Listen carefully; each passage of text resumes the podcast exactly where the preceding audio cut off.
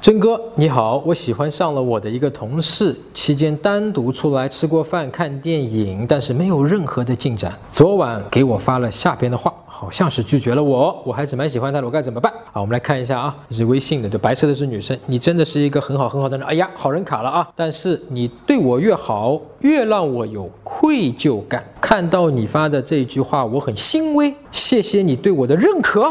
他怎么认可你？哦，你说他是很好的人，很好的。OK，没想到这令你感到很愧疚，可能是我的行为给你压力了。不知道你对我感觉怎么样？我觉得你是一个比较懂事，而且比较独立坚强的女孩子，比较幽默，相处得来。你能够敞开心扉跟我讲你说的这句话，其实一早也有预感，可能我的行为会给你压力。后来感觉出来的，你是在给自己解释吗？就是说我很厉害，我是能够感觉到我给你压力的，那就有问题了啊！你既然能够感觉到你给我压力，你干嘛还给我压力呢？你不是喜欢我吗？你喜欢我就是给我压力吗？你用给我压力的。方式来喜欢我吗？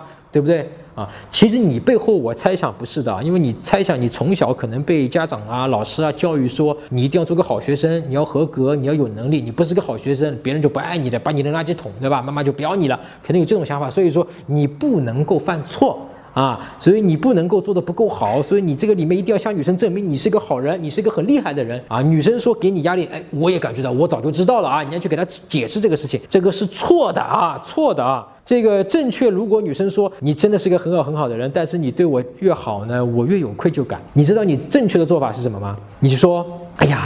不好意思啊，没想到，呃，给你带来的这个愧疚感。其实，呃，如果我知道，呃，这些行为会给你带来愧疚感，那我肯定就不会对你做这些行为了。当然，你人还是挺好的，因为呢，你还把我这些带给你愧疚感，其实让你不舒服的行为，你还特地要安慰我的心理，怕我这个受不了，对吧？不过我挺谢谢你的，对不对？我会这么去跟他去讲，给他一个回馈，因为为什么？这是一个实际的。因为如果我真的给这个女生带来愧疚感了，我其实一开始。是没有想到的。接下来我要放低姿态，我要打开我自己，说：哎，你能告诉我吗？我想问一问看，比方说这个，我可能在这方面还不是很懂。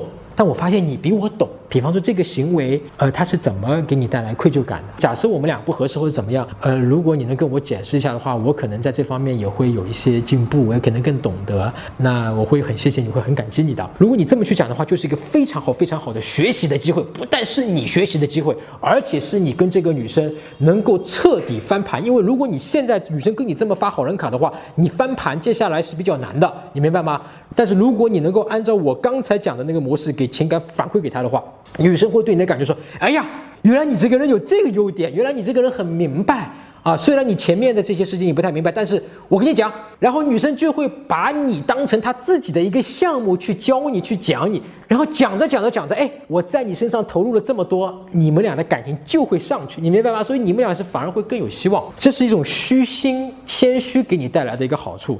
你的那个回答就是说，我是你的老师一样，感谢你对我认可啊，这个你的姿态很高啊。我也知道，其实我也感觉出来了。这个谢谢你这么说啊，我也感觉出来，我前十的活动，我的行动确实带给你压力了啊。也就说，其实你不说我也知道啊，对吧？我很厉害，我很牛逼。那么你们俩就很难真正的沟通下去啊，聊下去。不，我比较习惯一个人。你看，比上面一段的话要强硬一些了啊。前面其实他没有强硬，他还没有拒绝你，就是说，但是你对我的好呢，就是让我有愧疚感。他的意思就是说，那好，接下来我我以后不再像我之前那么对你。所以，如果你接下来说那段话的话，那我不好。意思啊，我不知道我对你愧疚感，我就以后不这么对你了。不好意思。那么女生不会立刻强硬跟你说，我比较习惯一个人，对吧？因为你前面你没有意识到这个问题，你还很说，哎，我早就知道了嘛，对不对？你看我也很厉害的啊。女生就强硬了，她说我比较习惯一个人啊，虽然跟你聊天我也很开心，这句话不是重点啊，跟你聊天不开心啊，你对我确实也很好，但是我们只能是好朋友。那她就强硬了啊。然后你说我明白了，你说我明白是 OK 的啊，但你后面那句话说啊，你就不会这么当。真了吧？你认起来真有意思。你对感情很认真，你要去成熟一点，我倒是可以考虑考虑。这个玩笑